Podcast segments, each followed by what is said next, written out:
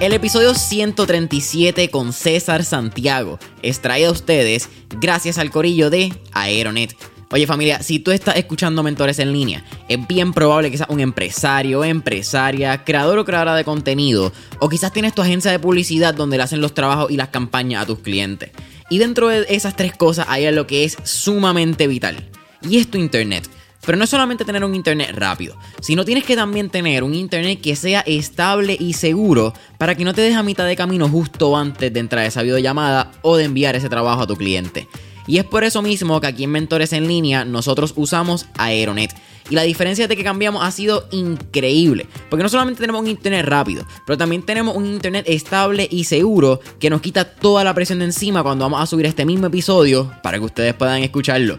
Así que si estás buscando un internet que sea rápido, estable y seguro, tienes que entrar ya a aeronetpr.com para que veas la variedad de soluciones que proveen tanto para tu empresa, pequeño o mediano negocio o tu hogar. No olvides aeronetpr.com. Siempre importante escuchar lo que las personas a tu alrededor te dicen, pero tienes que cosechar lo bueno y desechar lo malo. Em, y para tú poder tomar las decisiones eh, correctas en qué hacer eh, en tu vida y este tipo de decisión que pudiese ser, me voy a salir de la universidad, voy a mudarme de fuera de Puerto Rico, me voy a mudar de casa de papi y mami, o voy a hacer este negocio.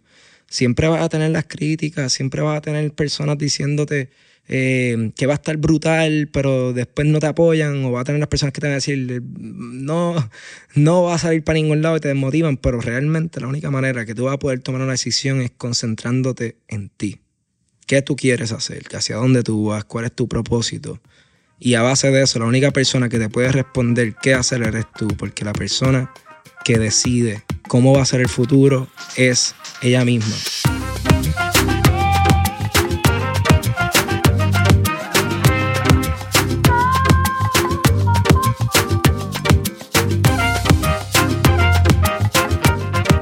¿Qué es la que hay familia? Mi nombre es Jason Ramos y bienvenidos a Mentores en Línea, un podcast donde entrevistamos a los empresarios e influencers responsables por las marcas más destacadas, para que así conozcas quiénes son tus mentores en línea.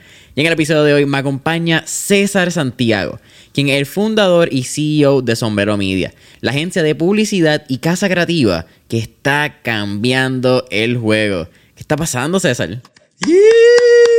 Que es la que hay, Jason. Gracias Oye, por tenerme. Gracias a ti por abrirnos las puertas de Sombrero Media. Yes, esta es su casa y, y- y realmente me parece súper cool el set que tienes. Para los que te están escuchando, ¿verdad? Que no están viendo, pero está súper nítido, súper profesional y súper nítido. ¿Me escuchas bien? Sí, ahora sí. Ey, ey, uno, dos. Ahora sí, Ok. mira. No, brother, eh, gracias a ti por la oportunidad. De verdad, un placer. Shout out a, a Marcel Correa de Leak, que, que fue quien trajo esta Corillo. entrevista. Y, mano, tengo buenas preguntas. Tengo... Era un tipo bien interesante. Yes, Que gracias. vienes del área de Aguadilla, Puerto Rico.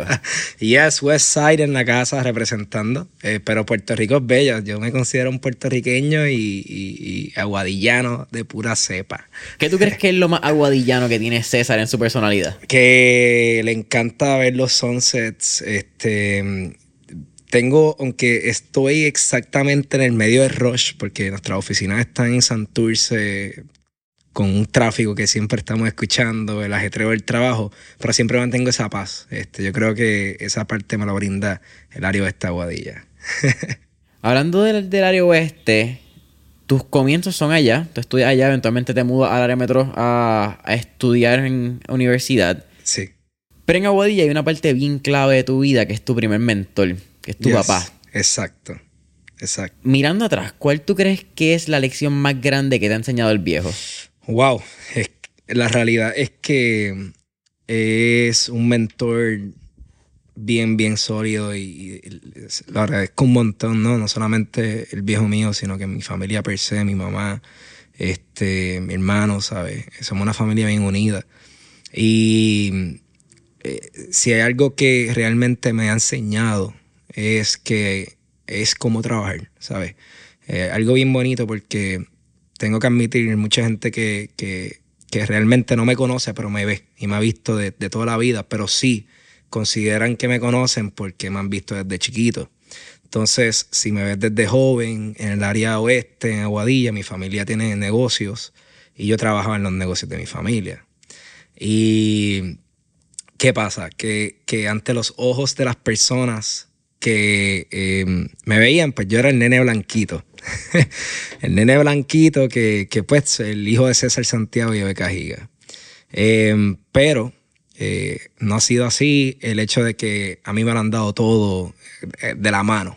Eh, definitivamente mis padres siempre han, estado para mí, me han apoyado, pero si me dieron algo fue el valor de trabajar.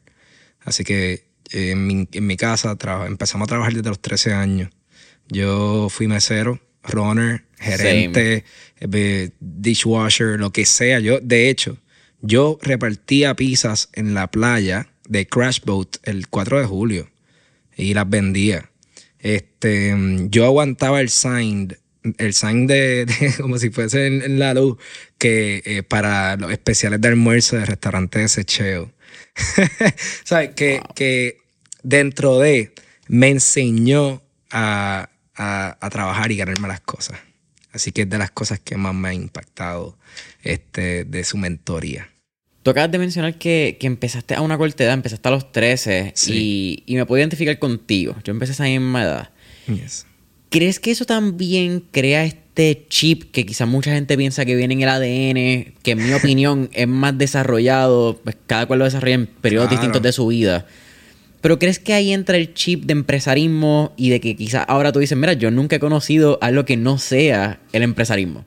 Pues mira, eh, eso está súper cool y, como mencionas, es algo que se va desarrollando. Entonces, eh, recientemente estaba hablando con, con, una de mis panas mientras que íbamos caminando por aquí por Santurce a comer y decía, mira, realmente cada cual tiene su etapa y cada cual eh, tiene su proceso, no importa la edad, no importa, eh, ¿verdad? Cada cual le llega el tiempo y realmente, aunque yo tengo 25 años, este, pues yo comencé a los 13 años. Y, con eso he aprendido un montón y he tenido diferentes mentores en las diferentes áreas, ¿sabes? Yo comencé en los restaurantes, eh, ahí aprendí lo que es venta porque vendía platos de comida, este, me dieron técnicas, este, yo trabajaba en un restaurante que era grande, era el restaurante caricaturas en Corozal, así que eso era como llegar allí, había una experiencia, había que vender caricaturas, había que vender platos, las postres gigantes. So, ahí fui cogiendo esa experiencia, fui, fui cayéndome en algunas áreas y, y, de ahí, pues, continuando. No me voy a adelantar con las cosas que he hecho, pero eh, aprendí esa disciplina desde joven. Entonces ya cuando cumplo los 21 años, que comienzo con Sombrero Media, obviamente pasa, pasa un proceso más que hablaremos en esta entrevista, pero ya cuando llegué a esa edad, pues ya tenía cierta experiencia adelantada. Eh, Así que, by default, eh, no es que yo nací con un chip, eh, definitivamente llevo entrenando un tiempo y la disciplina es algo que me enseñó mucho trabajar desde joven, ¿sabes? La puntualidad, llegar a tiempo, limpiar, eh, abrir un negocio, limpiarlo, cerrarlo y antes de cerrarlo, limpiarlo nuevamente. Es algo que todavía algo, hago aquí en, en la compañía. Lo hago yo mismo y tengo personas que también vienen una vez al mes, pero yo todos los días limpio antes y después de salir, o sea, de terminar. Así son que hábitos que se quedaron. Son hábitos que se quedaron y que definitivamente me han ayudado en el desarrollo como joven profesional, definitivo. Mira, algo bien interesante de, tu background que yo no sabía hasta que entré en quién es César Santiago. Yes. Que tú tuviste una escuela de negocios bien interesante después de tu viejo, que es Gustazo. Ajá. Eh, y en mi opinión, yo creo que Gustazo se ha convertido en casi en. Miramos Silicon Valley, esta comparación, aunque es difícil con cojones hacer una comparación. sí, sí, te entiendo. Pero Gustazo se convirtió como este Facebook, como este Google, donde en Puerto Rico tú estabas en los inicios de Gustazo y pues si miramos empleados originales, vemos otras compañías, vemos un crecimiento y vemos como Gustazo ha tenido un efecto dominó a largo plazo en el ecosistema de startup y creativo en la isla. Así mismo. Cuéntame un poco de, ¿Tú tenías cuánto? Estamos hablando, tienes 25 ahora. Tú tenías. Yo tenía 17. 10 y yo estaba recién cumpliendo los 18 años. Eh, pero literalmente comenzamos a hablar para poder trabajar allí a los 17. Em, la historia hago quick. Eh, eh, a través del negocio estaba trabajando como gerente en desecheo en Aguadilla y llegan dos vendedores de gustazo Y entonces, eh, nada, entre la conversación, pues básicamente nos hicimos pana. Eh, llevamos una relación cuando me mudó para, de Aguadilla para San Juan a, a estudiar, estudiar en el Sagrado Corazón. ¿Comunicaciones? Eh, eh, comunicaciones, no me gradué. Ok. Este, y después podemos hablar de ese tema. Dropout, ok, dale. Dropout. Pero, eh, pues cuando me estoy mudando, la, la realidad es que no tenía mucha- muchas amistades acá. Y mantenía relación con ellos. Y, y no- empezamos a salir, a janguear, este, conocernos, porque siempre me ha gustado el negocio. Así que by default, tú te encuentras conmigo, vamos a hablar de negocio. Es algo que me encanta, me apasiona. Y en uno de esos, eh, eh, uno de los vendedores se iba a mudar para Estados Unidos. Y yo le digo, como que yo quiero estar ahí full, yo quisiera trabajar porque tenía amistades que ya trabajaban en Gustazo, veía la cultura en las redes sociales. Para mí era como algo que, que podía ser un sueño. Y me dieron la oportunidad, brother, me dieron la oportunidad. Le doy las gracias siempre a la familia de Gustazos porque, y, y realmente es algo que menciono mucho. Lo menciono, eh, esa gente realmente impactó, eso es importante. Siempre soy agradecido de eso y, y también implemento parte de sus estrategias de cómo trataban a, a la- a los empleados para mi compañía. Así que aprendí un montón. Nada, la cosa es que eh, me dieron la oportunidad, pude entrar a Gustazos y así mismo como lo están mencionando, esta compañía, eh, por lo menos en el momento que estaba, imagínate en una oficina en Santurce, open space, en donde tenían diferentes compañías, el, el joven empresario Gustavo Villares, 20, creo que tenía como 25, creo que tenía mi edad, literalmente, tenía 25 años cuando yo estaba trabajando con, con ellos. Carlos Villares, José Baby. Eh, ellos, ellos realmente me trataban con respeto y serios, aunque también se reían de las monerías que yo hacía porque seguía siendo un chavaquito, ¿sabes? Yo A los llegaba- 18 años. Yo tú- llegaba con toda la energía. Yo soy un tipo súper energético. Eso es bien Y- cierto, Corillo. y yo llegaba con toda esa energía, iba para allá, le hacía chiste a todo el mundo. Eh, pero allí estaba Merodea, allí estaba Jumpstart Digital, que es la agencia de publicidad que siguen corriendo, son panas, JSD. Este, estaba Lente Viral, eh, que, que estaba súper cool. 360 Hangout, tenían muchas Wow. cosas. Este, Sitio Oferta, Ajá. que era otra, otra. Así que la inspiración era Fangig. Fangig, ¿cómo voy a decir Fangig último? Fangig, de hecho, fueron de los primeros clientes fuera de mi familia en darme la oportunidad. Y gracias a Fangig, yo creo que, que Sombrero Media cogió su impulso. Pero hablamos de eso más adelante. Wow. Y entonces en Gustazo estuviste en ventas, ¿verdad? Yo fui Marketing Campaign Planner, que no es nada más y nada menos que un vendedor, pero que también se tiene que encargar de la estrategia en cuanto a lo que va a salir en esa página. Así que la dinámica era bien interesante. Eh, yo tenía metas, yo no tenía un sueldo. Yo, yo ganaba según comisionado, o sea, las comisiones. Tenías que trabajar para ganar. Claro. Entonces, eh, voy a aprovechar y te voy a contar un poco de, de por qué me, me fui de baja de Zumba. la universidad. Y es que cuando me estoy mudando para San Juan y empiezo a trabajar con Gustazos, esto ya fue el segundo, eso fue el primer año, bueno, terminando el primer año de universidad fue que comencé a trabajar con Gustazos. Y realmente siempre he sido de trabajar. O sea, los fines de semana yo estaba en Aguadilla siendo mesero y luego en die- los días de la semana estaba en San Juan siendo este, ¿verdad? Este, estudiante y trabajando en Gustazo. Así que la realidad es que en la misma, estaba en la misma calle, en la Ponce de León, Santurce. Yo iba para Sagrado, terminaba la clase y no me quedaba en la universidad, me iba para Gustazo. Aunque no tuviese que hacer nada allí, yo iba para allá. Y fui cogiendo esa vibra, fui aprendiendo de cada uno de los muchachos. Todo el mundo realmente se apoyaba, ¿sabes? Allí realmente no menciono nombres porque son tantos que no quiero quedarme sin... Pero la realidad es que un, montón de gente que ya tiene sus negocios y han emprendido brutal. Eh, y pues nada, en, en un momento, en un verano, eh, decidí pues comenzar con lo que pudiese ser parte de, de mi sueño, que era comenzar mi, mi propia compañía.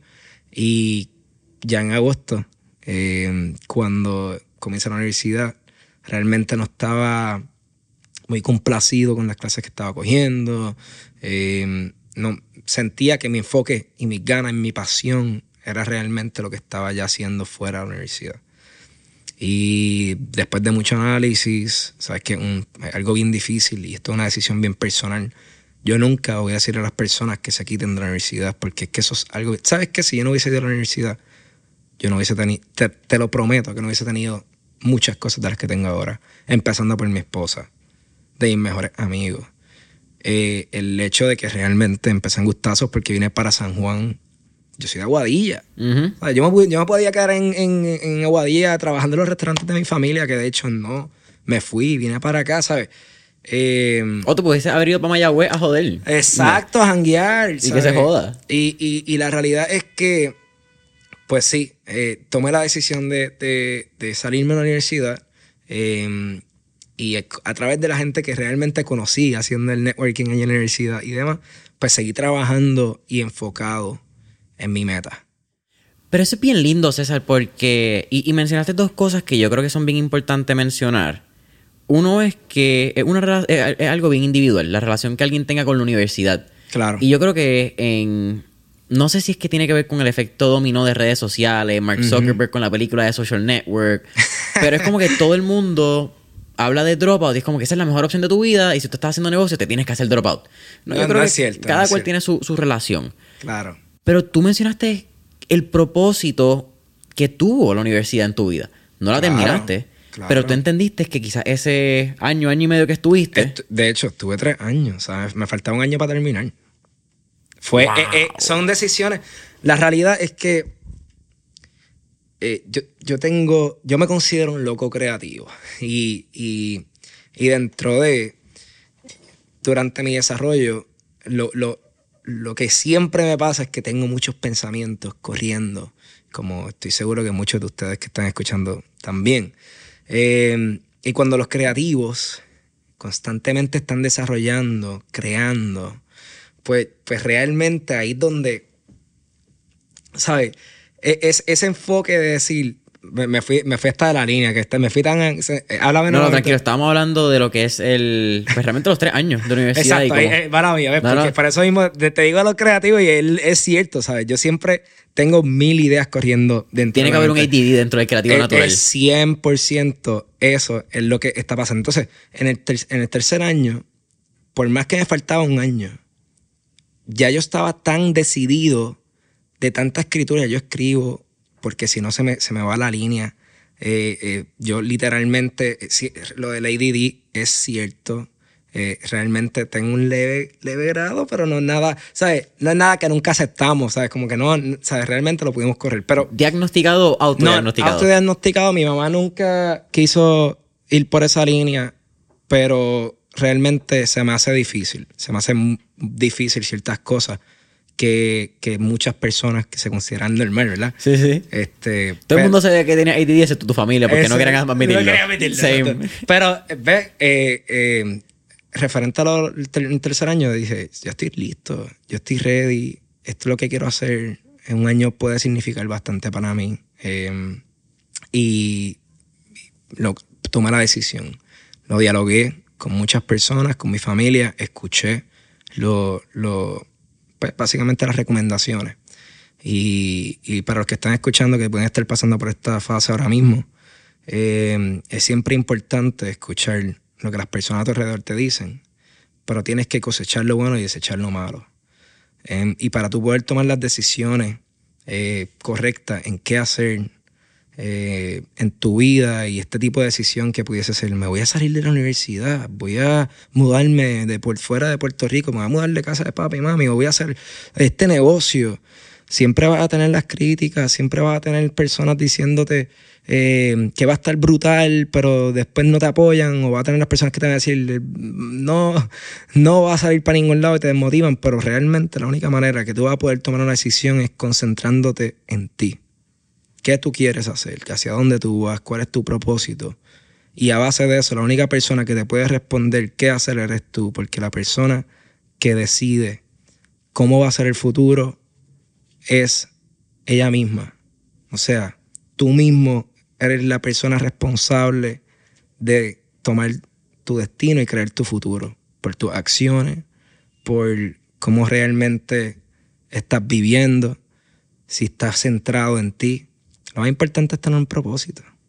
Así que yo tenía mi propósito. Yo estaba listo para decir, voy a comenzar con sombrero media y voy a meterle hasta el triple de las horas que yo le metía a la Universidad de Sagrado Corazón. Hay un momento en el desarrollo de nuestra empresa familia que la única forma en la cual podemos seguir creciendo de manera efectiva y sostenible es si automatizamos.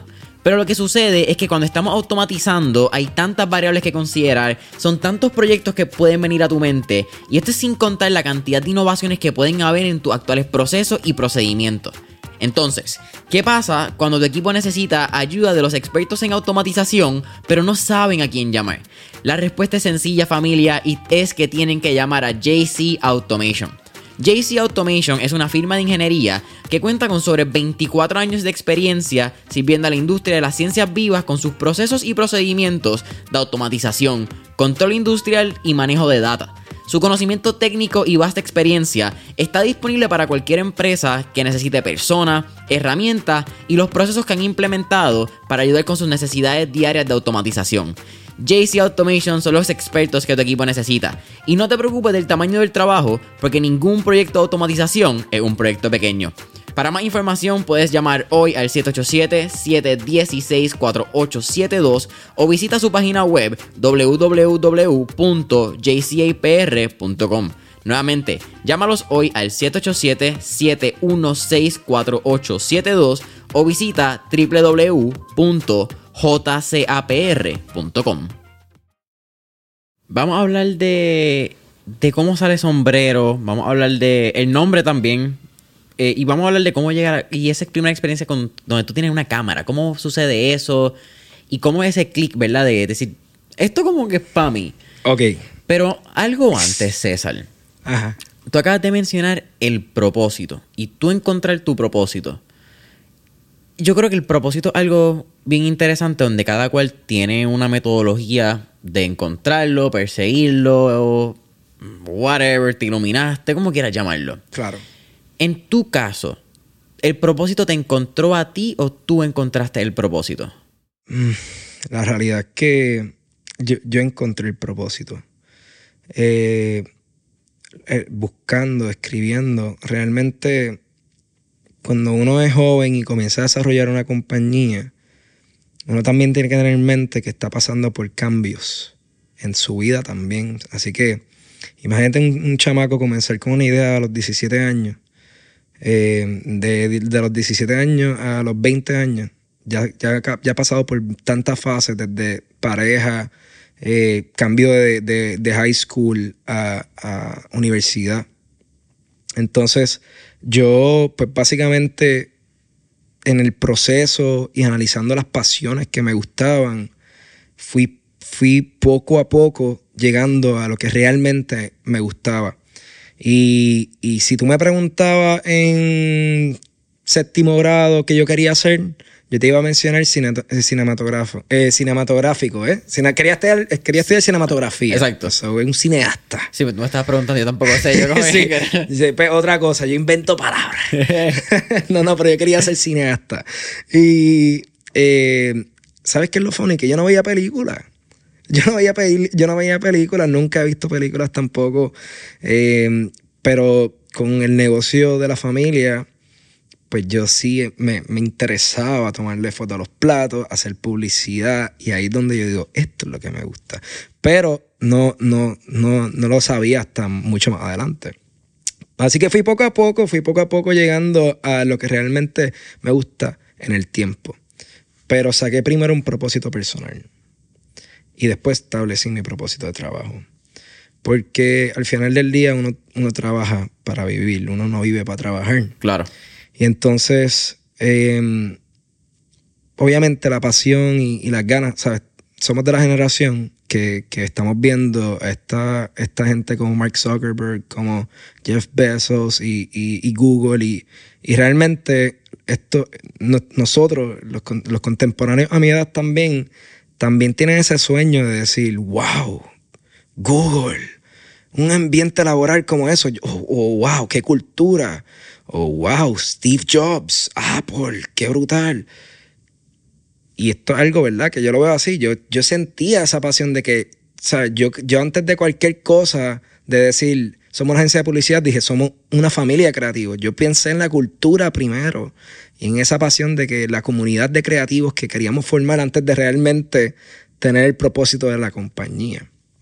Cuando empezó Sombrero, tú también hablabas en plural, como que nosotros hacemos. Siempre, siempre, con, con Sombrero Media, siempre. Yo decía que éramos una familia de creativos inteligentes. Gracias por contactar a nuestra familia de creativos inteligentes. Y era yo solo en el apartamento. y después llegó Yeros, que fue el primer artista diseñador gráfico. En verano estuvimos hangueando hasta las 4 de la mañana, por ahora trabajando, creando la imagen.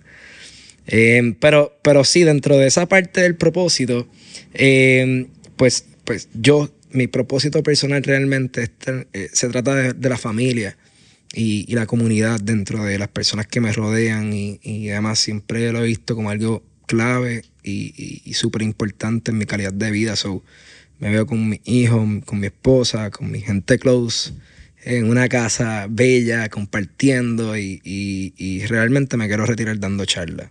Sí, se, trata de hacer las cosas que uno ama hacer con la gente que uno ama hacerlas. Claro. Y a base de esa meta principal he podido desarrollar lo que es Sombrero Media con, con, eso, con una familia de creativos, con, un ambiente y una cultura bien, bien nítida y obviamente una estructura de, profesionalismo y, y metas. Y, Así que ya, ya sabiendo eso, pues cómo se trabaja en Sombrero Media es diferente. Y mi, forma de trabajo, aunque es bien disciplinada eh, y es bien estricta, va enfocada en mi meta principal, que es mi familia y las personas que me rodean. Así que eh, ambos propósitos los tengo bien claros, em, pero principalmente se dejan llevar por, por lo que realmente yo creo en mi vida. Así que los que nos están escuchando, si están buscando su propósito, que es bien difícil, no todo el mundo sabe cómo conseguir su propósito. Pues si están buscando, lo primero que tienen que pensar es eh, cómo ustedes quieren vivir. En cuando, sabes que todo el mundo piensa en cómo se quieren retirar, sabes que la gran mayoría piensa que va a ser millonario. Te lo juro. Yo, yo realmente no pienso en que voy a ser millonario. Quizás sí, ¿verdad? Pero, pero no, no, no es algo que realmente me interesa, como que yo quiero ser millonario. Porque es que no hace falta ser millonario para vivir. Es que yo creo que también la gente habla de cifras y cuando hablamos de la gente piensa en el estilo de vida que puede llegar a ser el millonario, pero realmente no piensan en el para qué. Como que la gente dice, yo quiero tener un millón de dólares. Pero ¿para qué tú quieres tener un millón de dólares? Exacto. ¿Cuál es el estilo de vida que te permite, que tanto tú deseas que te permitiría tener ese millón de dólares. Exacto. Y, yo creo que la construcción de lo que uno quiere tiene que ser como que al revés. yo quiero esto, ok, ¿para qué? ¿Por qué? ¿Con quién? Y luego tú dices como que, a diablo, ok, pues yo tengo que ser millonario. Pero no es, no es la cifra y después de tener la cifra como que, ok, pues vamos a averiguarlo, cómo, cómo funciona. Claro, y, y, ahora, yo te digo, yo no estoy pensando en que, ah, voy a ser millonario pero sí tengo en mente qué cosas puedo hacer con un millón de dólares. Y, ya, de, inclusive desde ya, ya yo tengo proyectos desarrollados que, bueno, semi desarrollados, simplemente ideas, que yo sé que, se necesita un presupuesto bastante grande y sé que también pudiese dejar su, su presupuesto, pero lo que quiero decir aquí es que uno no puede tampoco, exacto, irse por el lado de que yo quiero ser millonario sin, sin realmente disfrutarte el proceso, ¿sabes? Mejor enfócate en hacer algo que realmente te encante, que te apasione, que tú te levantes y que tú no te sientes que estés trabajando, simplemente estás trabajando para crecer, ¿me entiendes? Estás progresando como persona y como profesional y a eso te va a dejar el dinero. Cuando te enfoques en ti, cuando te enfoques en hacer las cosas bien. Yo me levanto todos los días queriendo ser mejor que yo, y me levanto todos los días buscando cómo mejorar, leer eh, eh, eh, se trata de eso. Y ser empático con las personas, porque si, si uno no es empático, termina molesto.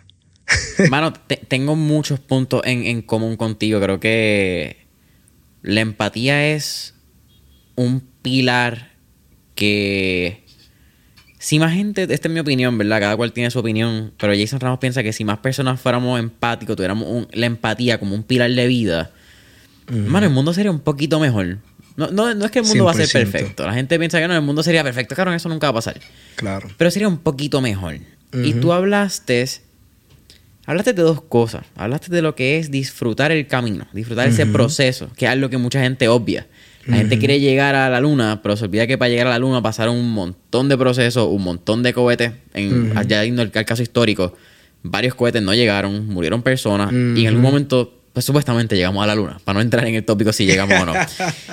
Eh, y también mencionaste la mejora continua.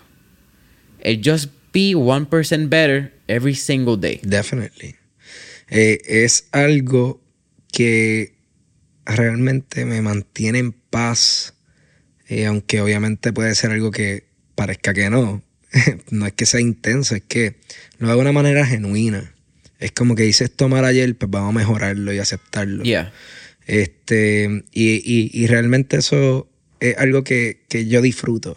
So do something better every day, it's the key, ¿sabes? Es, es bello para, para el proceso mano, te mantienen una pelea contigo mismo y tampoco es que estás aquí en un ring de boxeo. Pero creo que te mantiene consciente de los actos que uno hace. Definitivo. Y otra cosa, y, y esto también, aquí mucha gente lo que hace es, déjame ver la competencia y vamos a hacer esto. Y, y realmente yo me levanto queriendo ser mejor que yo. O sea, yo, yo quiero ser mejor que yo. Yo no quiero ser mejor que la competencia y, realmente, ¿sabes? Al final del día, pues, obviamente uno siempre está buscando ser la mejor persona, pero yo no estoy pendiente a lo que realmente los otros estén haciendo en su parte, porque realmente yo tengo lo mío. Y yo, estoy haciendo algo mío, algo diferente, algo propio, y, y yo me enfoco en que lo, de nosotros sea mejor todos los días y, y seguir creciendo. Que si, que si eso es cierto y eso continúa pasando, pues la competencia va a estar mirándonos o nos están mirando. So, eh, y, nuevamente, soy sumamente abierto con las colaboraciones, ¿sabes? Em, mucha gente, y, lo digo aquí de que en, tu podcast, porque es lo primero que, que la gente me pregunta, Ah, no, este, sombrero media. Hacho, sí, porque es su competencia. Y es más, voy hasta mencionar nombres de agencias que admiro y que amo, aunque no nunca hemos, ni siquiera hablo con ellos, pero por ejemplo me dicen, ah, hacho, sí, como de buena vibra. ¿Qué tú piensas de buena vibra? ¿O qué? ¿O qué? Ya hablo la competencia, como buena vibra para empezar, una, los papás de los pollitos en, mi casa. ¿sabes? Como que yo los admiro muchísimo a ellos. Como que cuando yo estaba en universidad o en high school, ellos estaban ahí metiéndole bien duro y representando las cosas que hacen espectaculares.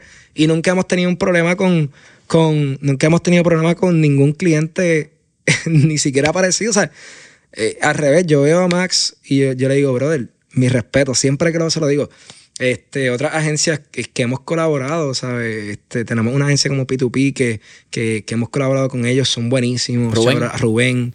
Este, a, Vice, con Fernando Zavala, que hemos colaborado y nos hemos apoyado, ¿sabes? Eh, y sin, Impacto Communications, que son parte de mentores también, ¿sabes? Y puedo seguir hablando de, de agencias que colaboramos y al final del día somos panas. Aquí hay trabajo para todo el mundo. Y yo tengo lo mío nuevamente y ellos tienen lo suyo. La cosa es que uno fluya. ¿Eso fue algo que, tú tenías consciente cuando decidiste lanzar Sombrero como una agencia de publicidad, agencia de marketing digital? Eh, en este caso estamos hablando de una casa creativa, que es como que esas distintas evoluciones que ha tenido. Porque si lo estamos hablando, abriste hace cuatro años, estamos hablando que eso es 2017. ¿Verdad? 2017. 2017. Wow, antes de María. Vamos a hablar de eso también. Eso está bien loco, después te cuento. Eh, pero en ese momento ya había una competencia, era un mercado bastante saturado. Tenían los, los lopitos, tenían los Buena Vibra de la Vida, los DDB. Claro. Eh, qué sé yo, podemos sacar una lista eterna de, muy posible de, de agencias. Agencia. Muchísimas. Sí. Muchísimas. Pues sí lo tenía en mente, pero nuevamente no era. No viene por el lado de de agencia de policía nada más. Hay primero que hay mucho mercado y hay diferentes nichos. Eh, así que hay espacio, hay espacio además todavía, ¿sabes? Hay oportunidades. Así que si, si realmente Sombrero Media para usted que me está escuchando una inspiración, go ahead. Y escríbeme, vamos a hablar qué podemos hacer, ¿me entiendes? Eh, pero, pero sí hay espacio, hay espacio y estamos, y estamos abiertos a, a súper colaborar y si es competir, pues sabes que estamos enfocados en nosotros, así que no vamos a parar. Mira, yo tengo una. Y ahora estaba viendo. eh, estoy yéndonos antes de que tú abrieras Sombrero Media, pero una experiencia, eh, si la quieres abrir, la hablamos y si no, también podemos editarla. Lo que tú quieras, brother. Yo estoy abierto a cualquier pregunta. Cuando tú, antes de empezar Sombrero Media, tú eras freelancer. Y Sí. si no me equivoco, uno de tus primeros clientes como freelancers, pues no necesariamente salió como tú hubieses deseado. Sí. Hubo un over deliver and un over, over, promise and Exactly. under deliver. Definitivo. Eh, que algo yo creo que le pasa a mucha gente, eh, es algo que tienes que pasar por el proceso, eso Sí. es parte de la enseñanza, pero mucha gente se quita cuando eso sucede. Mirando atrás ya, ¿verdad? Después de, del éxito que has tenido, de entender las relaciones, cómo Sí. actually promise and over deliver, ¿cuál fue la enseñanza más grande de ese proceso? Que necesitas un equipo para trabajar y crecer, em, ¿verdad? De la manera correcta. Y, y un equipo no necesariamente significa empleados, significa colaboradores o mentores, o sea, un equipo, alguien que, que corre. Yo le prometí campañas de... no, no fue que le prometí, pero le presenté ideas que realmente eran genuinas, que, me- que yo sabía que podía hacer. Y, y por lo menos tenía las ideas, no sabía que la podía hacer, pero tenía ideas, como que, ah, esto está cool, esto está cool, pero no podía ejecutarla. Porque en esos momentos pues tenía muchas cosas en mi bote. No estaba concentrado en esa, esa specific, that one thing que realmente quisiera desarrollar. So, tenía, era DJ, mesero, gustazo, tenía novia en Mayagüez, este, ¿sabes? Muchas cosas. Y yo estaba en San Juan. So, eh, tenía cuatro clientes que le estaba manejando las redes sociales. A la misma vez estaba trabajando en Gustazo también. Sagrado Corazón. Eran como, vamos a imaginarnos como si fuesen siete de responsabilidades bien fuertes. So, obviamente, habían algunas que tenían una prioridad y estábamos enfocadas y otras estaban por el piso. Y eso pasó con, con las primeras cuentas que de casualidad a, a, la- a la- a las cuatro cuentas se le cortó el presupuesto, brother. No vamos a poder seguir. y eso significa you're out. Y pues claro, lo entendí, lo, lo recibí y, y dije, esto hay que cambiarlo, esto hay que hacerlo bien. Se llamaba CGS Group antes de Sombrero Media y se cambia a Sombrero Media eh, un viaje que, que tuve eh, con la familia y, y realmente ahí es que cuando comienza Sombrero Media lo primero que hago es en el viaje llamo a una diseñadora que trabaja en Gustazo le digo tú me ayudas con, con este logo y le pagué me cobraron bien poquito y agradecido y el logo me encanta está brutal gracias Ashley ¿Sigue siendo el mismo logo hoy en día? Sigue siendo el mismo logo. Wow. Sí, sigue siendo el mismo logo. Brutal. La cosa es que me crean el logo, creo entonces como el concepto de lo que quería correr, el branding, pues, como bien básico, y pongo un status en Facebook que todavía puedes ver que dice, estoy buscando diseñar gráfico, porque en esos momentos yo estaba haciendo el arte. Así que fui empezando a montarlo. Sombrero Media realmente ha sido por fases. No es algo que se hizo de la noche a la mañana cuando te digo que yo empecé en el cuarto de mi apartamento, es real. Y mi oficina era en el cuarto del apartamento. Este, y yo llegué a lle- llevar personas para allá. Y que todavía están con nosotros. De hecho, Roots, que está aquí ahora en la oficina con nosotros, lo digo porque, ¿verdad? Te expliqué un poquito de él ahorita. Él llegó a ir con, con, con mis amistades, con Julio Ángel, Chaura ese corillo también, que los amo a todos. Eh, y, pero ahora están viendo este proceso de, wow, qué cool, llegaron, llegaron hasta acá. Este, pero nada, al, al final del día eh, aprendí que, que para seguir creciendo se necesita un equipo y hay que trabajar y se va haciendo poco a poco. El equipo no esperes que te va a llegar de noche a la mañana. Yo he tenido diferentes seasons de creativos este, y todo me ha ayudado. Todas las personas que han estado en Sombrero Media para mí han sido sumamente especial. Igual de relación con cada uno de ellos, bueno, hasta el momento, ¿verdad? Este, y los admiro, ¿sabes? Que recuerda, empezamos jóvenes, así que nuevamente, si, si yo era así un chamaco de, de 21 años, pues las personas que también estaban a mi lado también iban por ese lado, quizás más jóvenes. Este, entonces ellos también están cambiando el proceso, se mudan de sitio. Tengo uno que está en Los Ángeles, Sander, está trabajando en Hollywood. Tengo esta Fabiola que está en Barcelona, que cogió una maestría, eh, creo que está en Barcelona, pero están por allá, em, en España. Eh, eh, y así mismo se han ido moviendo. y todavía tengo personas que, que, que, están, que empezaron desde el principio, pero ya somos 10. Somos 10 y empezó siendo una persona con un sombrero en la casa. Y un sueño. y un sueño. Y un sueño definitivo, definitivo.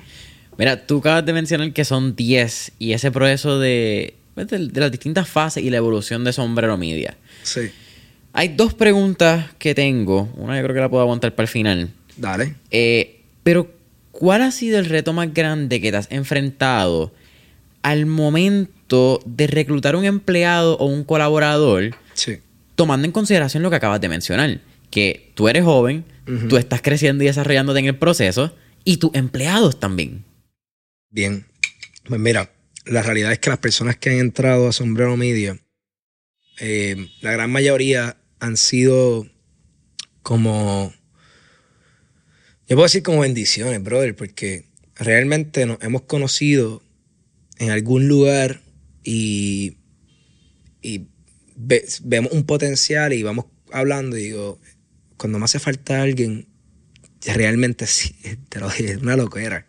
Llega, siempre aparece una persona que es el potencial para esa posición. Eh, eso ahora, porque recientemente las últimas personas que han entrado ha sido así.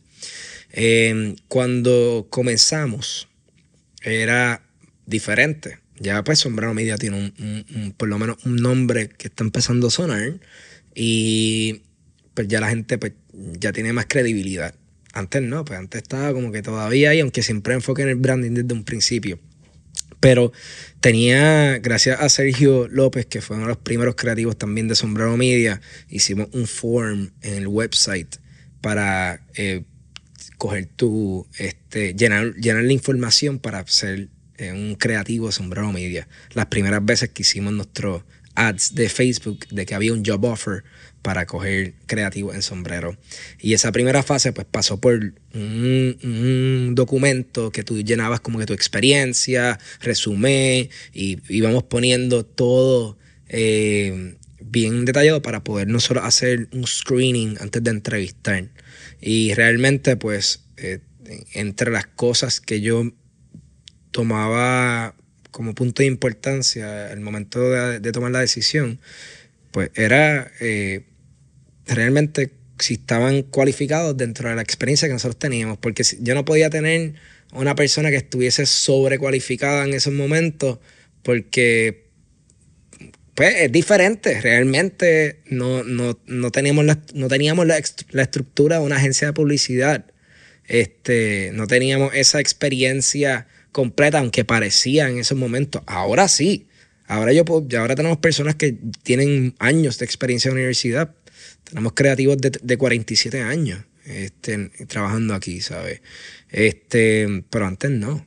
Antes, pues, entonces, entre, entre esos puntos, pues fuimos buscando personas que estuvieran eh, más o menos como en nuestro, en nuestro nivel de, de crecimiento que, que ellos también pudieran ir entonces desarrollándose juntos. Definitivo, porque es que para un startup es mega importante que las personas que estén a tu lado estén dispuestos a hacer sacrificios contigo. Porque el startup requiere que todos estén alineados, tengan una visión y trabajen juntos. Es algo que, que realmente es importante. Sigo. Sí, sí, no, tranquilo, estamos. Está, está con eso. Ok. Pues, pero sí, el startup requiere que tengas tu, tu, tu equipo que te apoye, que esté contigo y esté dispuesto a hacer sacrificios porque hay veces que realmente, por, por ejemplo, yo te puedo contar de, de, días que salimos a las 4 de la mañana de una producción porque no teníamos, no sabíamos hacer algunas cosas, nos atrasamos a una área y ahora esas cosas las terminamos en dos horas. ¿Sabes? Eh, situaciones en donde pues de repente el cash flow es una situación bien grande y tú dices, wow, ¿qué voy a hacer con esto? ¿Cómo podemos jugar? ¿Sabes? Todos se tienen que entender, todos se tienen que apoyar y, para que todos corran bien, lo importante es que tengan la misma visión de uno. Y como líder es importante presentarla y, y dejarle saber a las personas que están a tu alrededor qué quieres ver y hacia dónde quieres llegar y involucrarlo en, todo el proceso de, crecimiento de hacia esto, vamos. So, yeah. ¿Cómo aprendiste a delegar? Con el tiempo, con el tiempo, yo creo que trabajando en el restaurante también, desde el principio uno trabajaba el pote, como le dicen, que es cuando se, se comparten la propina, este, y pues decíamos, este runner, este vamos a hacer esto, tú tienes esta, sección, yo tengo la otra. Entonces, eh, de cierta manera eso es delegar. Pero una de las mentorías más grandes era eh, que el viejo me, me enseñaba, como que, ok, tienes que aprender a que no seas esclavo de tu negocio. Tú no quieres estar metido en tu negocio por el resto de tu vida con eso. Y para eso necesitas un equipo. No quieres estar en un negocio para, para ganar, estar todo el tiempo. para eso necesito un equipo. Em, y ahí, pues yo realmente siempre enfoco en, en, que, ok, yo voy a aprender a hacer lo que el producto o servicio de nuestra compañía. Yo conozco casi todas las ramas de la compañía, pero voy a buscar personas mejores que yo y que, que le hagan más sólido y que mi trabajo sea eso mismo, delegar. Porque para el crecimiento, realmente que la persona esté enfocada específicamente en lo que tiene que hacer es mucho mejor. Mi enfoque es en buscar innovaciones para la compañía, trabajar el lado administrativo, asegurarme que los clientes también estén al día, ese, networking de, de, darle ese cariño y mantener la relación. Y pues también delegar al equipo y asegurarme que todo esté bien en la agencia. Ese es mi, ese es mi trabajo. Em, cada uno de los creativos tiene su forma y su enfoque. Em, por ejemplo, tenemos al, director de fotografía, que es su, departamento de la fotografía, pero pues también eh, trabaja cuentas, es el César Cornelio, trabaja sus, cuentas de, de, redes sociales, como los tres cuernos y de secheo, que tienen que tener también su enfoque en esa parte. Así que esa es su responsabilidad junto a Gio Adames, que, está corriendo, que es un community manager, y Miriam Bayer, junto a Jorge Soto, que también está de copy con, como director creativo en, áreas de campaña. Eh, ¿sabe? Cada uno sabe que tiene su, su, su, enfoque y que tiene que trabajar en eso para que todos estemos corriendo. Y semanalmente nos reunimos para discutir cómo vamos. Estamos haciendo dos veces a la semana un deep este, eh, process de, ok, ¿cómo va esto? ¿Cómo va esto? Y al final del día todo sigue corriendo. Eso me permite a mí hacer las cosas como los Spooky Sessions que estamos haciendo, em, abrir el estudio de audio que también tenemos, rentar ese espacio, este, traer más negocio. Así que delegar es importante y, y hay que aprender a hacerlo. Y toma tiempo y hay formas de hacerlo. Hay que educarse sobre eso. Yo literalmente he leído libros de hay un libro que se llama How to Become a Great Boss. ¿No lo voy a apuntar? Está bello, se lo recomiendo. Es, es cortito y, y, yo que me tardó mucho leyendo, me lo leí en un día en un aeropuerto. Ey, ahí fío. Yo recientemente subí un TikTok que decía, era, yo me puedo tardar una fucking hora leyendo 10 páginas. Pero para crear el hábito de leer, me tuve que enfocar en esas 10 páginas. Yo no me puedo enfocar en voy a leer media hora, voy a leer una hora, es 10 páginas. Literal. ¿Cuánto me tardo? Con cojones. Sí, sí, sí. Porque soy malo para leer. Bro, yo soy malísimo, de verdad. A mí pasa una abeja y estoy. No, no, bueno, sí, yo te digo, eh, es cierto, es, medio complicadito para mí a veces también, pero me encanta y, y, y siempre lo hago porque es un reto de cierta manera, también aprendo y también escucho audiobooks que, que siempre, pero siempre busco estudiar diariamente y reflexionar. Todos los días. Todos los días escribo, todos los días medito, todos los días este, pues, hago mi, mi success list. Y todos los días leo o escucho un audiobook o un podcast o algo que sea informativo para lo que realmente me interesa. So, esas son disciplinas que yo tengo by default eh, que, y rutinas que se las recomiendo a todo el mundo.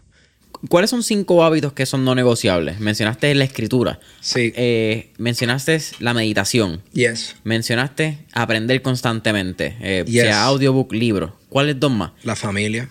Ok. Esa es la primera. Eh, te dije la meditación también. Sí. Ok. So, medita o sea, familia. estoy incluyendo, o sea, mi esposa, tengo mi familia, ya, mis perros, mis, mi papá, mi mamá, mi abuela, y por ahí sigue la lista, mi hermano. Eh, la meditación, eh, en la escritura, en escritura tanto como journaling, ¿verdad? Pero aquí voy a poner una cuarta que va a ser eh, la organización de tu success list diario. O sea, es como decir un to-do, pero realmente son los puntos de organización que tú vas a trabajar en el día real. O sea, ser realístico. Yo todos los días cumplo con mi success list y soy exitoso todos los días. I'm successful every day. Porque tacho realmente lo que voy a hacer. No es que voy a hacer 20 mil cosas. Hago específicamente lo del día, pam, pam, pam. Y a base de eso, pues corriendo. So, eso no- si yo no hago eso, mi día no corre bien. Es real lo de, de que yo, inclusive, normalmente cuando estoy hablando, tengo una libreta escribiendo lo que hablamos para que no me pase lo que me pasa ahorita. cuando estoy en reuniones, siempre estoy escribiendo. Y estas son cosas que te estoy choteando. Porque el- la persona que lo escucha ahora se va a estar entrando por primera vez también. Esto no es algo que le digo a todo el mundo, pero ahora sí. y el, el quinto, eh, no te voy a decir eh, ejercicio porque no lo hago. Pero sí trato de, de estar consciente y trato de siempre caminar y, y, y hacer lo posible. Pero sí, estoy fallando en esa parte, lo llevo diciendo por muchos años. Me voy a poner para vuelta ya mismo. Así que, eh, ¿qué ¿cuál pudiese ser el quinto? ¿Qué cosita yo compartir con la familia, con, con las amistades, familia externa? Sí, familia escogida. Exacto, la familia escogida. Definitivamente, esa es como la, la segunda. Eso fue lo que fue difícil en los inicios. Porque yo creo que cuando tú. Carajo, mano, tenías 17 años, 18 años, estabas trabajando en Gustazo, estabas lejos de tu familia en Aguadilla y todos tus panas que quizás se quedaron estudiando en Aguadilla, se fueron a Mayagüez, imagino que algunos que vinieron para acá. Pero tú siempre estuviste bien enfocado en el negocio. sí. eh, tú sabes que cuando yo voy a janguear y alguien me ve, me dice, ¿qué tú haces aquí? No, no me, O sea, siento, no me siento tan mal. eh, aunque yo, yo siempre estoy bailando y, y- y soy una persona bastante activa y, y además no soy una persona que jangueo. Mm, O sea, en sitios fuera de sombrero. Sí, sí. de- No, no te vamos a ver un día en la placita para abajo. Bien, bien, bien difícil, bien difícil. Pero realmente viene desde antes porque como trabajaba los fines de semana y salía a las 12, ¿sabes? De la madrugada, pues, este, pues ya era algo normal de mi parte que no estuviese jangueando eh, Maya tan tarde o, todo eso, ¿me entiendes? Eh, pero sí, sí se me hizo bien complicado al principio pues, con la familia, porque cuando uno está haciendo un negocio y tanto sacrificio de tiempo y, y realmente, ¿sabes? Yo me perdí en un momento, no podía bajar para Guadilla y, y era como que quería ver a mami, quería ver a papi, abuela, a mi hermano, ¿sabes? Yo soy bien close a ellos también y era como que yo ahora mismo soy su- sumamente inaccesible. a veces. Eh, voy a decir a veces porque eh, realmente siempre me comunico con ellos, pero es bien difícil que yo conteste el teléfono. Porque por reuniones, por llamadas, porque estoy haciendo unas cosas y lo separo. Este, normalmente pues me ayudan también con, con las llamadas. so, eh, eso le incluye a la familia. ¿Me entiendes? y, pues era un poquito complicado al principio, pero ellos me entienden también. Y, y cuál fuera la, fue la moraleja que me permitió poder sobrepasar esa frustración de cierta manera, es que cada cual tiene su proceso y ellos pasaron por su proceso ya. Y, fue difícil también para ellos, estoy seguro, pero realmente no debe, no, uno debe preocuparse primero en que haz lo que realmente te llegue en el corazón y lo, y lo que realmente sea tu enfoque, nuevamente dando el propósito. Y a base de tu enfoque y tu dedicación, las personas que te van a rodear en el futuro van a ser las personas que van a estar en el proceso. Y quizás al principio tú vas a perder amistades, quizás al principio tú vas a perder las personas que eran close para ti, Yo tengo la bendición de que sigo compartiendo con las personas que estudian en high school, siguen siendo mis mejores amigos.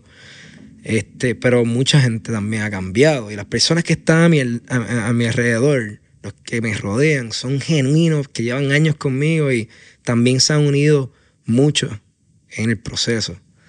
Así que la moraleja es esa, enfócate en ti, en tu visión y eh, aunque frustre en un principio, las personas que van a estar para ti, que van a estar real, son las personas que te van a apoyar en el proceso.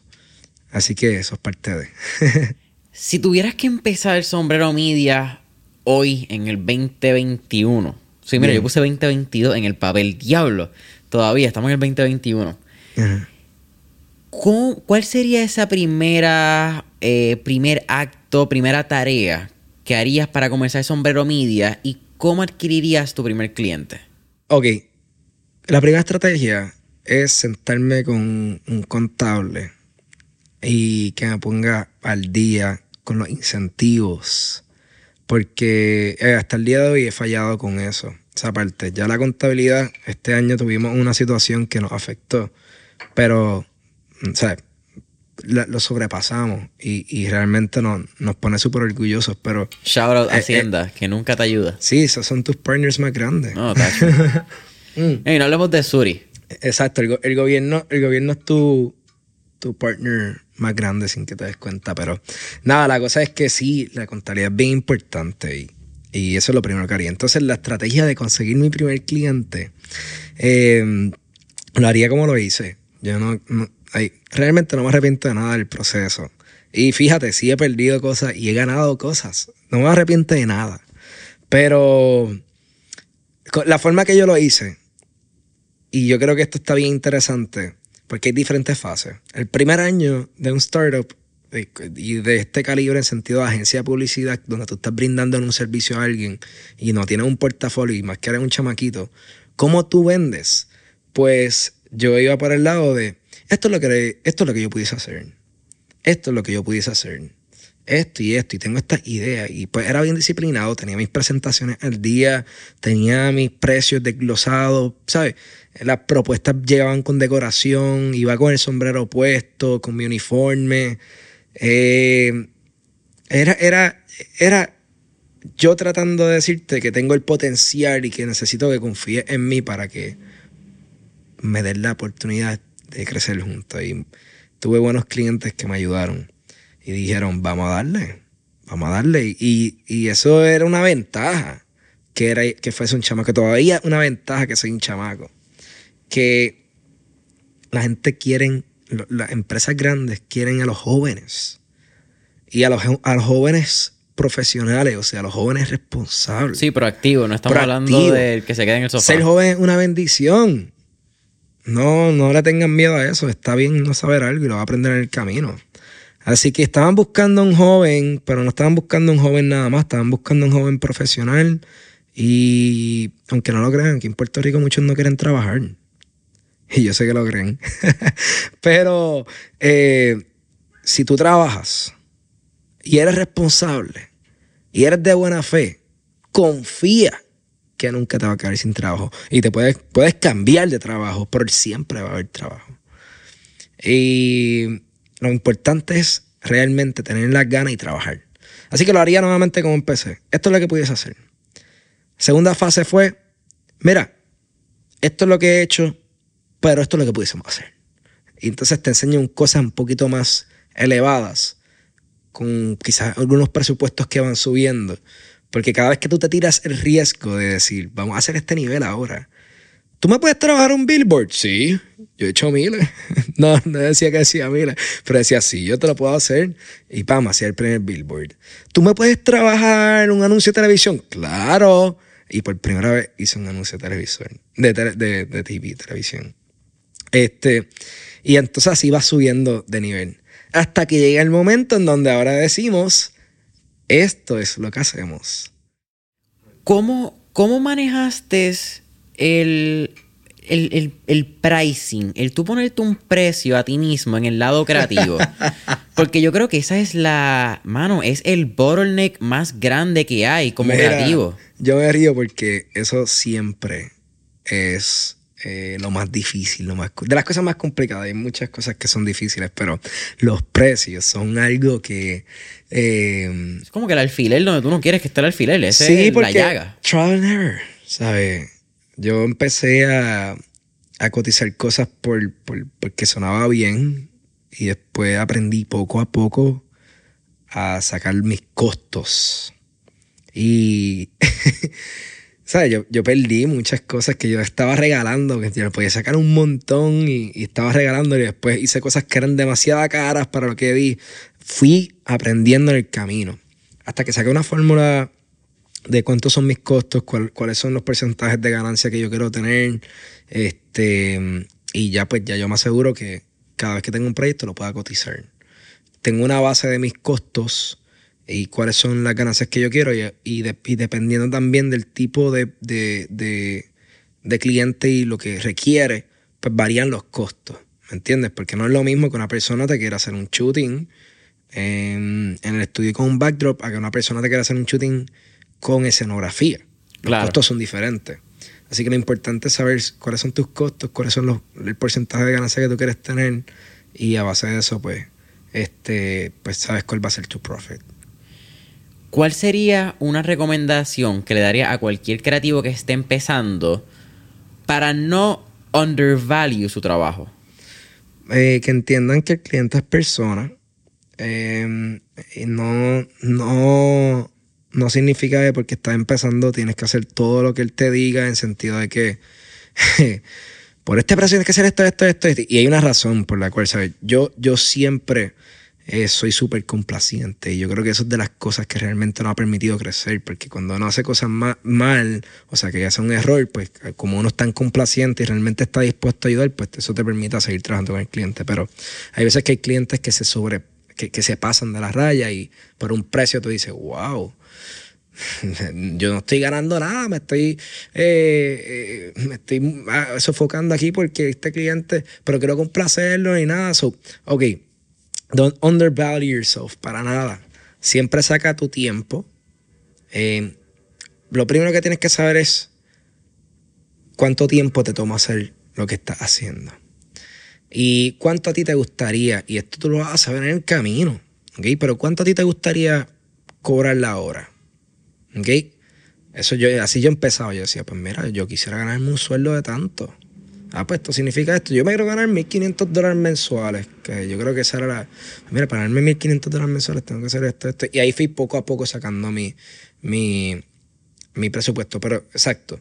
Teniendo en mente que el cliente es persona, ¿verdad? Y teniendo en mente que al igual que, que, que, que, que él, tú también tienes que ganar. Ahí realmente tú puedes comenzar a poner tus reglas. Sé claro con lo que tú vas a vender. ¿Ok? Sé claro con lo que tú vas a trabajar. Si tú vas a hacer un video, ¿verdad? Pues sé claro con cuánto, cuántos minutos van a ser de edición, por ejemplo. Cuánto tiempo te va, eh, cuántas revisiones vas a tener y en cuánto tiempo se lo va a entregar. ¿Ok? A base de eso, ya tú sabes que eso tiene un costo. Si el cliente te está pidiendo cosas de más que no están en tu lista y tú se las estás dando por el mismo precio, te estás vendiendo por debajo. Y estás invirtiendo más tiempo en el cliente por el mismo precio. Y eso está bien, siempre ayudarlo. Pero sé claro que si en un momento realmente ya sabes que están abusando de, de lo que está corriendo, pues ya tú puedes decirle, mira, yo te estoy ayudando y pues realmente hay un costo de esto adicional. Lo puedo hacer, claro. Este, si es posible, ¿verdad? Pues por, este lado, que son mis reglas. Ponerle sus límites. Hay que ponerle los límites a las personas con las cuales este, trabaja. Brother, para mí ha sido un absoluto placer tenerte aquí en Mentores en línea. Siempre al final hacemos cuatro preguntas de fuego. Zumba. Así que vamos al mambo. Zumba. La primera. Si pudiéramos estar en este trip Back to the Future y tener un DeLorean, ¿a qué época, década o periodo histórico te gustaría ir y por qué? Wow. Wow, wow, wow, wow, wow. No creo que la segunda esté más fácil para ti, by No te preocupes, tranquilo. Mira, yo voy a decir eh, que tengo el carro de Back to the Future y me voy a montar, pero voy a hacerlo me encantaría ir para la oficina, para la casa de Steve Jobs. Eh, en el momento que se estuviese desarrollando Apple. Quisiera llegar ahí. No sé cuál es la época ni nada, pero quisiera llegar exactamente al frente de su casa y tocar en la puerta. Stevie, ¿qué es la que hay? ¿Qué estás haciendo? ¡Uzi! ¡Eso! Hacho, eso es. Qué época mágica, ¿verdad? Igual un, un Bill Gates, ver cómo Bill Gates hacía sus primeras programaciones en una supercomputadora. Eso está bello, de verdad. ¿Qué se dirá de aquí a 50 años, verdad? Cuando nuestra época sea la época antigua, donde se crearon un par de cosas y en 50 años alguien esté creando algo mágico.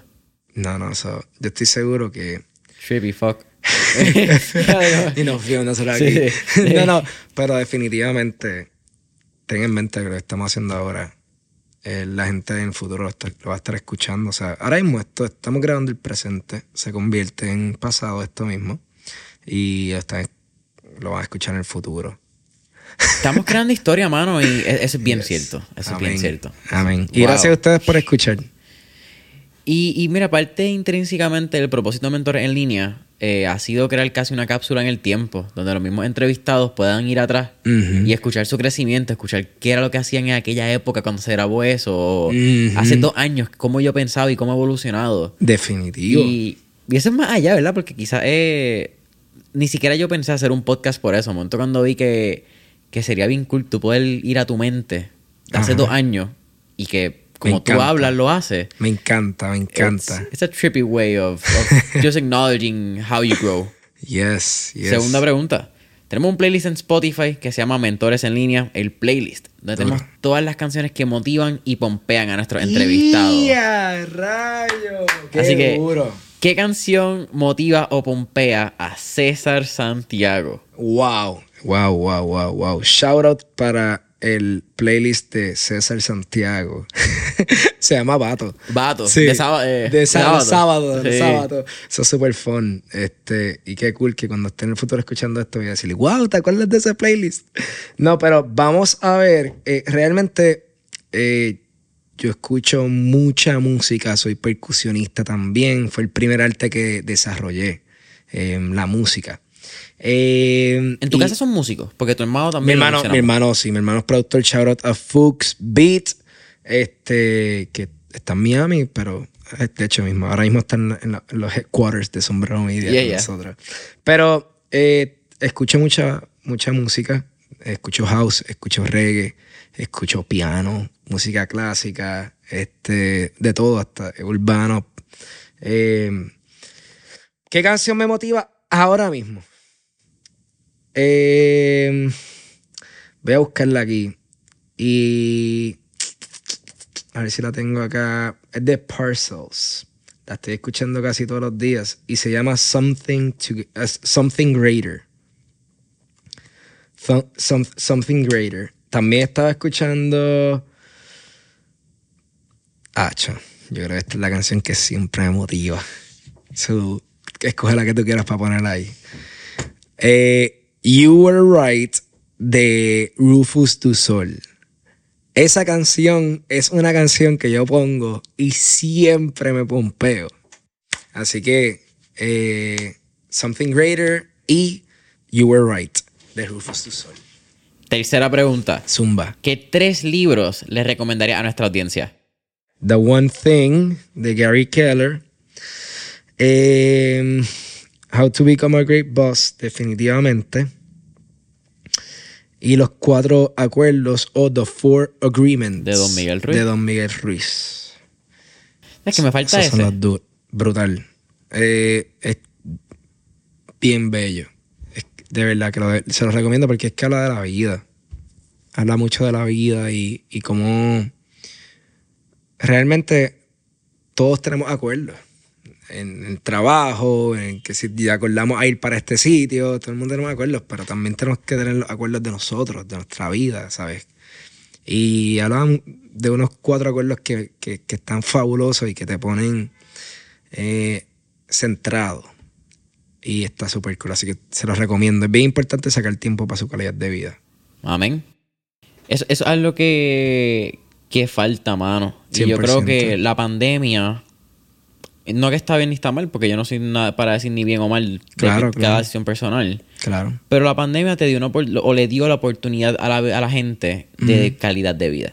Las primeras dos semanas la gente estaba, pues, obviamente, durante unas dos semanas de after que nos dimos cuenta de que no nos íbamos a morir si abríamos la ventana. Eh, de momento la gente empezó que sí a self-care. De momento hubo gente Claro. que empezó a meditar, empezó gente que empezó a cocinar y se encontraron una pasión. 100%. Y de 100%. momento, mientras la vida ha seguido volviendo a la normalidad, whatever the fuck that means, mm, creo que gente ha empezado a perder esa calidad de vida o esas cositas que quizás le dieron felicidad en el momento Wow. por entrar Dem- a, la normalidad otra vez de, y Hacho, aceptación. Sí, sí, sí. sí. Y de hecho, ¿sabes? En- en- durante ese tiempo que estuvimos encerrados, fue bien bello, por lo menos para mí, o sea, la y voy a hablar, voy a hablar bello de, de lo personal que tuve. Sí, sí, pues, pues, No, ¿verdad? la Porque hay mucha la- gente que dice, no, pandemia fue bella. Sí, no, no, no, cabrón, no. eso no fue. No, no, sabes, realmente fue un momento muy, muy frustrante, ¿verdad? Pero, y difícil, pero lo superamos. Y eso es una bendición. Qué bueno que superamos eso. Amén. Pero cuando para mí también, de cierta manera, tuvo su belleza, porque pude estar con mi esposa compartiendo, cocinábamos todos los días, ella cocinaba. Yo estaba trabajando allí también desde la, desde la oficinita. Pero, hacho, nos hizo juntarnos más con las personas, aunque no estuviésemos. Como que extrañar a las personas, querer estar ahí, qué difícil. Eso fue tan fuerte el- el- el separarse, pero qué bueno después unirnos y, y ahora después de eso el, el- negocio cambió por completo, la cultura fue otra, la forma de ver las, las- las cosas y apreciarlas eh, es diferente y, y siempre hay algo positivo. Hay que buscar el lado positivo de las cosas y dos formas de ver las cosas, ¿me entiendes? Y, y siempre hay que buscar un lado positivo. Eso es bien importante. Yo creo que la vida siempre va a ser difícil si tú la quieres ver difícil. Yes. Y Claro. Tratar de encontrarle un grano de, de positividad que hay gente que le llama positividad tóxica a eso, o quieren llamarlo de esa manera.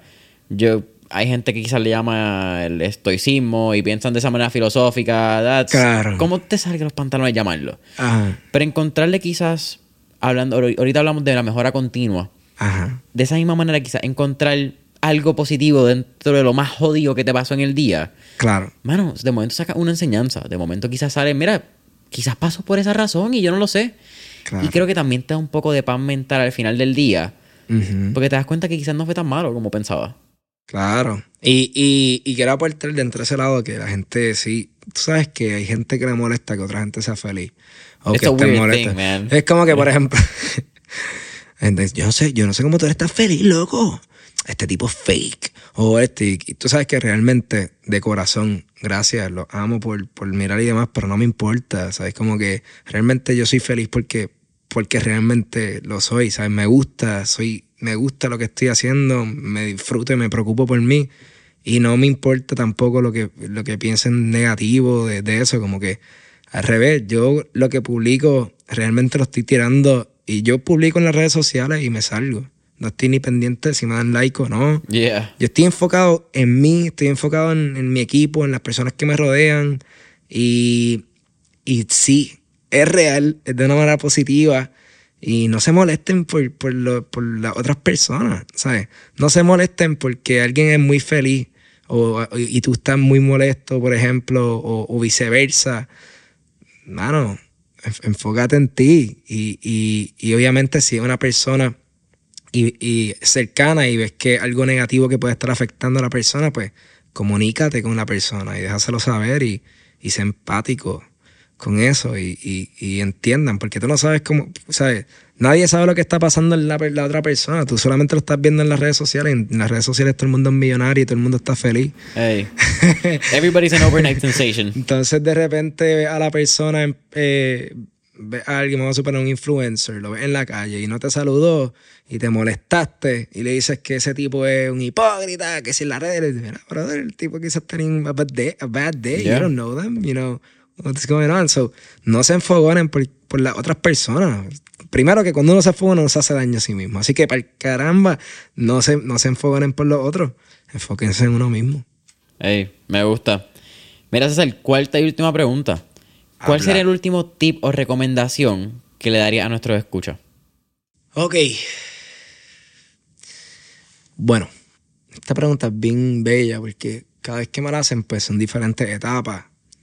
Y, y definitivamente siempre voy por el lado de, de, de que siempre vayan por su, su propósito y, y- sigan sus sueños. Suena súper general, suena súper cheesy. Es más, eso te entró por el oído y te salió por el otro lado de tanto que lo has escuchado. Pero es que es real, ¿sabes? Hay que, hay que trabajar por sus sueños y los sueños, hay que sacar tiempo para soñar. Porque si uno no sueña, real, ¿sabes? Cuando uno sueña, uno está viendo algo como que montado. Y yo saco tiempo para eso, para, para, para soñar decir, para mí lo veo y lo escribo y, y lo analizo y de ahí empiezo a, a ejecutar hasta que se hace realidad. Cuando tú hablas de soñar, también hablas de visualización. Hablas Sí. de, de- Sí, Por ponerle quizás un nombre. Es una visualización, exacto. Pero soñar es eso mismo, exacto. Visualizar eh, algo que te guste y no, no necesariamente tiene que ser todo. Pero eh, a base de, de tus sueños, ¿verdad? Es bien importante que, adicionalmente a tus sueños, ¿verdad? Es bien importante que tú busques tu propósito, que te sientes y te centres, ¿sabes? Que pienses en ti que, que, que tengas en mente que estamos viviendo un mundo en donde muchas cosas de las que vemos no son reales, eh, que las redes sociales no te destacan como persona, que un like no significa que te vas a morir o si no te lo dieron, ¿sabes? Que cuando empiezas a diferenciar lo que viene siendo la vida, las redes y el trabajo, todos, ¿sabes? Todas son cosas diferentes que vivimos en un mismo día, pero son diferentes. Y hay algunas cosas que tienen su tiempo y, y, pues tú le dedicas el tiempo necesario, pero no necesariamente le tienes que dar demasiada cabeza a todo. O sea, tú tienes que dividir las cosas. Las redes sociales, una, como les mencioné, eso es otro mundo. Te están vendiendo la perfección. Nosotros hacemos publicidad. Nosotros nos enfocamos en las redes sociales. Sabemos muchas cosas de ellas. No es real todo lo que están viendo. Los artistas con sus seguidores que se frustran los que están empezando porque dicen, pero ¿cómo este tipo tiene tantos plays? Mira, son comprados, loco. No, se compra hasta la vida hoy. No te lo vivas, ¿sabes? Son comprados. Ahora mismo, tú vas para un concierto de ese tipo, te metes a 10 personas, pero pues vas para uno genuino y te, te lo llena, ¿sabes? No se crean, no se la vivan. Y tampoco todo el tiempo tienes que estar feliz si no lo estás. Si estás triste, lo puedes decir, sea abierto. Pero no permitas que las redes sociales te dominen. El trabajo igual, a su tiempo, dale eh, lo que realmente tienes que, enfocarte en el momento. Pero cuando es hora de shutdown, pues dale shutdown y sigue con tu vida personal y tu enfoque, que eso es lo más importante y es lo más que abandonamos. Enfócate en ti, lo digo todos los días a todas las personas que lo escuchan, enfóquense, enfóquense en ustedes y sigan sus sueños. Ahí quizá les hace más sentido esa frase. Así que sigan haciendo lo que aman. Y si no lo están haciendo todavía, pues que espera. Boom. Oye, César, para mí ha sido un absoluto placer tenerte aquí en Mentores en línea. Aquí a la orden siempre. Mira, Full, full, full, cuéntanos full, un full. poquito más de. Esto sale en octubre, esto sale en el mes de Halloween. Tienen los Spooky Sessions. Cuéntanos qué está pasando. Te, te, te, te, te, te, te. Pues mira, um, nos mudamos de oficina eh, recientemente y ahora estamos en una oficina más grande. De hecho, tengo que decir que estoy bien orgulloso de que eran las oficinas del el Cartel Records de Daddy Yankee. Inspiración, brother. Eso El caballote. Sí, sí. Mano, tenemos que sacarle la fórmula mágica. Quizás la escondió por aquí para ver cómo cada la vez musa que... definitivamente funcionó porque no llevamos ni dos semanas y montamos un estudio completo con escenografía eh, que se llama el Spooky Studio. Y eh, realmente está en el Season Studio porque eh, el Season Studio va a ser un estudio que va a estar cambiando por temporadas, que es la que hay.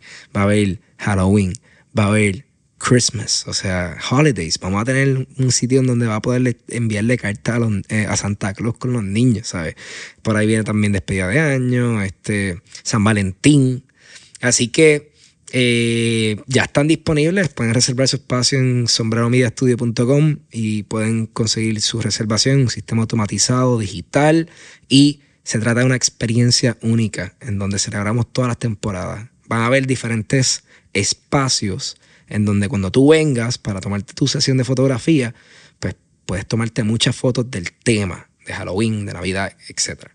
Así que busquen la información en la página Sombrero Media también, Sombrero Media en Instagram, y van a ver ahí eh, los behind the scenes y toda esa vuelta. Así que súper cool. Sombrero Media en Instagram, sombreromediastudio.com para la reservación de los Spooky Sessions. Si te quieren encontrar a ti, César Santiago. César Santiago en Instagram también, así que eh, ahí lo tienen. estamos. Familia yes. en línea, no olvides darle subscribe, darle esa campanita en YouTube, eh, subscribe, cinco estrellitas y tu comentario en Apple Podcast, follow en Spotify. Y hasta la próxima. You.